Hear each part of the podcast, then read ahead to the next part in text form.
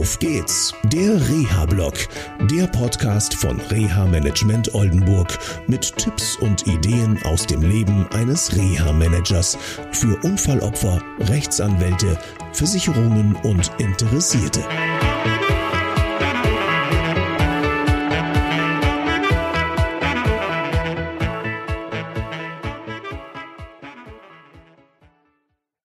Hallo, ich hoffe, es geht euch gut und ihr kennt das ja schon. Wenn ich unterwegs bin, wenn ich äh, spazieren gehe, dann kommen ja manche Gedanken. Heute ein Gedanke zum Thema Hilfsmittelversorgung.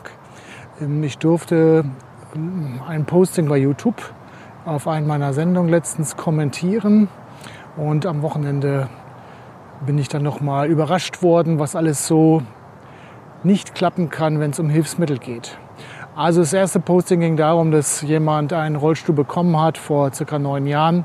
Er wurde nicht beraten und er schrieb selber, ich war damals unerfahren und ich hätte doch am liebsten mal jemanden gehabt, der mir wirklich zeigt und auch Tipps gibt, wie man wirklich einen Rollstuhl anpasst. Das hat er jetzt auch dann hinbekommen, wie er mir geschrieben hat und er war sehr enttäuscht. Letztendlich profitiert hat da natürlich das erstbehandelnde oder erstversorgende Sanitätshaus. Und ja, die Krankenkasse hat natürlich gesagt, als der Rollstuhl nicht ähm, gepasst hat, ja, es gibt keinen neuen, du hast einen bekommen, fertig.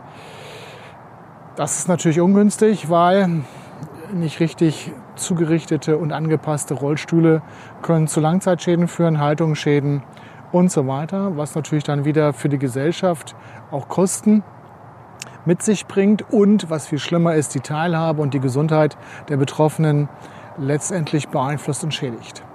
Am Wochenende habe ich dann einen Freund getroffen, der vor vielen, vielen Jahren eine hohe Querschnittslähmung erlitten hat. Und ja, was er mir berichtete, war, ich will mal sagen, grenzwertig.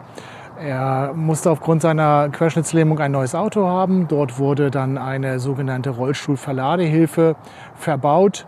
Und er hatte das Problem, dass der Erstversorger äh, letztendlich nicht einbauen konnte, weil er ein Mitarbeiterproblem hatte. Da ist kurzfristig ein Mitarbeiter krank geworden und konnte das nicht leisten.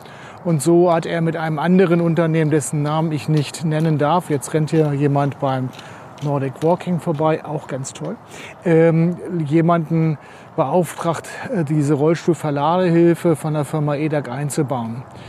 Äh, nach einigen Wochen hat er dann sein Fahrzeug wiederbekommen und das Spannende war, dass die dortige Mitarbeiterin, ähm, selbst Betroffene, sich einfach in dieses Fahrzeug reingesetzt hat und gesagt hat, ja, ist das ja alles in Ordnung, er gar nicht gefragt worden ist.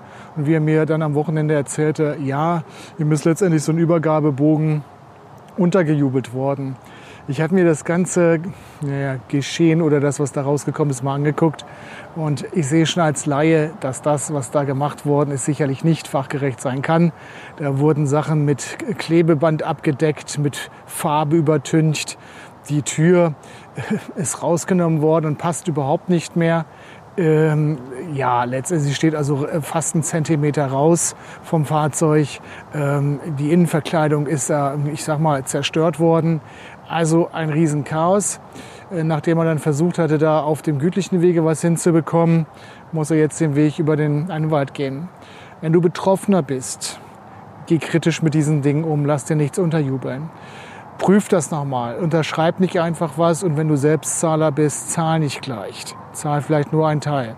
Sanitätshäuser oder Reha-Dienstleister, die in diesem Bereich tätig sind, werden da sicherlich sehr emotional darauf reagieren, nur es bringt dir ja nichts letztendlich, wenn du letztendlich nicht mit dem Hilfsmittel klarkommst. Sei also kritisch.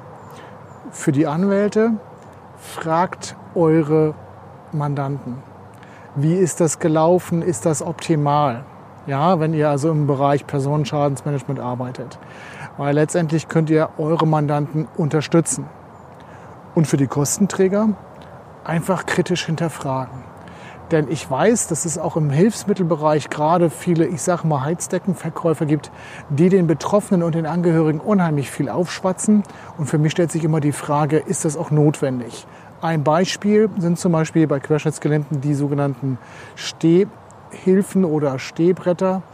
Ähm, letztendlich, sage ich mal, ist meine Erfahrung, dass diese Dinge nur eine Zeit lang genutzt werden und dann irgendwo im Keller verschwinden.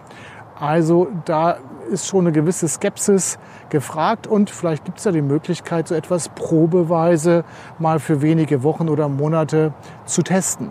Damit können alle Beteiligten dann auch die Sinnhaftigkeit und wirklich die optimale Versorgung prüfen. Also, das war es erstmal von mir. Bis dahin, alles Gute. Tschüss. Das war eine Folge von Auf geht's, der Reha-Blog. Eine Produktion von Reha Management Oldenburg. Weitere Informationen über uns finden Sie im Internet unter www.der-rehablog.de.